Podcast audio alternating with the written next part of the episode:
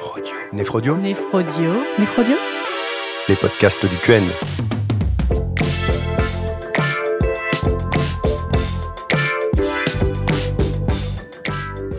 Bonjour, je suis Dominique Guérotte, néphrologue à Rouen. Bonjour, je suis Lucille Figard, néphrologue à Nantes. Avec Lucille, aujourd'hui, on va aborder la protéinurie et le syndrome néphrotique. Alors Lucille, la protéinurie, on peut croire que c'est une notion simple, mais finalement pas tant que ça. hein. Il y a pas mal de normes différentes à connaître.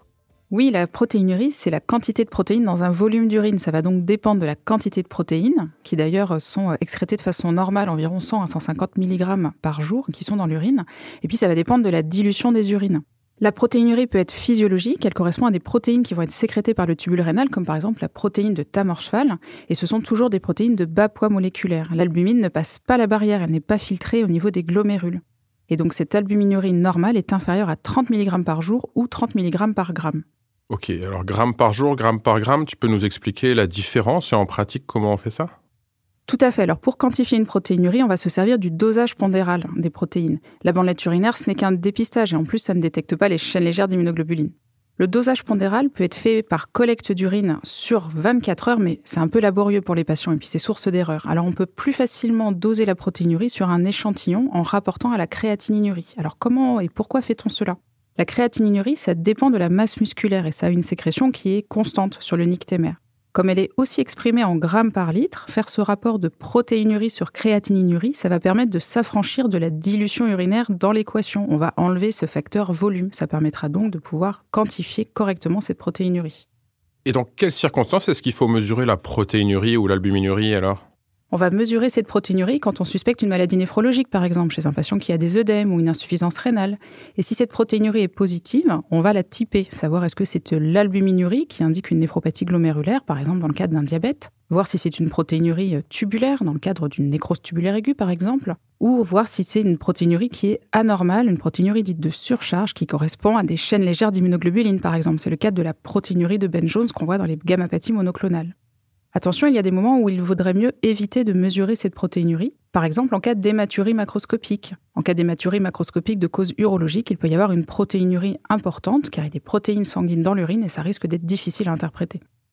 Ok, donc dans les dernières recommandations pour le suivi des hypertendus, des diabétiques, on parle de rapport albuminurie sur créatinurie qui est désormais recommandé dans ce contexte-là pour dépister une maladie rénale débutante. En général, on demande un avis néphrologique quand la protéinurie s'élève au-delà de 0,5 g par gramme ou 1 g par gramme. Parfois jusqu'à un syndrome néphrotique. C'est quoi la définition d'un syndrome néphrotique?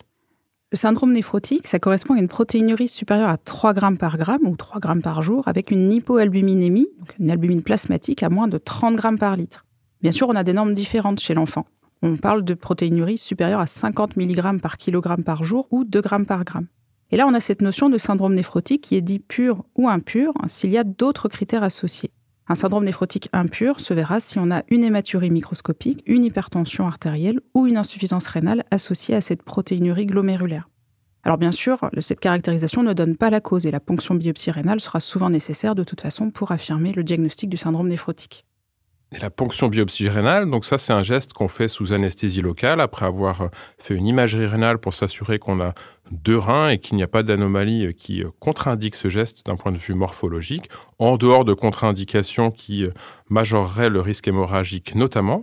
Et donc on peut avoir des complications hémorragiques liées à la biopsie, mais à l'inverse, les patients qui ont un syndrome néphrotique peuvent avoir des complications propres liées au syndrome néphrotique. Oui, il y a de nombreuses complications liées au syndrome néphrotique, liées à cette fuite protéique chronique. Et en gros, on peut avoir deux grands cadres, l'hypoalbuminémie et la fuite des autres protéines. Quand on a cette hypoalbuminémie, on a une diminution de la pression oncotique qui peut entraîner des œdèmes, une hypovolémie efficace qui peut même retentir sur les reins. On va avoir une insuffisance rénale fonctionnelle, voire une nécrose tubulaire aiguë. Et cette hypoalbuminémie, ça peut entraîner des dénutritions et puis également des surdosages en médicaments, puisqu'ils sont parfois liés à l'albumine plasmatique. Et dans le syndrome néphrotique, le foie peut surfonctionner pour compenser cette perte de protéines. Il va donc y avoir une augmentation des lipoprotéines en particulier, et cela peut entraîner des dyslipidémies. Alors l'albumine fuit, mais il n'y a pas que l'albumine, les gamma-globulines, des facteurs anticoagulants. Tout à fait, cela entraîne d'autres complications. La fuite des gamma-globulines va favoriser les infections et en particulier les infections à des germes encapsulés. On va donc proposer des vaccinations, par exemple contre le pneumocoque, puis également la vaccination anti-grippe. Et la perte de facteurs anticoagulants va amener à un état prothrombotique avec des thromboses qui peuvent être effectivement diffuses, voire des embolies pulmonaires qui peuvent mettre en jeu le pronostic vital du patient. On va donc administrer des anticoagulants, en particulier si l'albumine est inférieure à 20 grammes par litre dans le plasma, et bien entendu à distance de la ponction biopsie rénale pour éviter les risques hémorragiques. Et il y a aussi la baisse d'autres protéines porteuses. Par exemple, on peut avoir dans un syndrome néphrotique une hypothyroïdie, une carence en fer et d'autres carences vitaminiques également. Compte tenu de l'ensemble de ces complications, le traitement dans le cadre d'un syndrome néphrotique, indépendamment de la cause, hein, est multiple. Il est multifactoriel, effectivement. Alors bien entendu, le traitement étiologique va être très important pour limiter et corriger ce syndrome néphrotique, si cela est possible. Et puis le traitement symptomatique, on a déjà parlé des anticoagulants, des vaccinations, on va rechercher des foyers infectieux. Et puis on va éventuellement également donner des statines s'il y a une dyslipidémie et que le syndrome néphrotique se prolonge. Et puis on n'oublie pas le rein dans tout ça, puisque la fuite protéinique chronique va abîmer le rein, et puis il y a la cause euh, sous-jacente du syndrome néphrotique qui peut aussi amener des lésions rénales. On va donc mettre toutes les mesures de néphroprotection, proposer un régime sans sel, ce qui va en plus limiter les œdèmes, donner un régime normoprothédique, et puis euh, discuter les bloqueurs du système rénine-angiotensine-aldostérone, surtout en cas d'hypertension artérielle. Donc en synthèse, pour la protéinurie, elle est souvent dépistée à la bandelette et doit toujours être confirmée et quantifiée soit par, en grammes par gramme, soit en grammes par 24 heures. Ça doit conduire à une démarche pour en trouver la cause.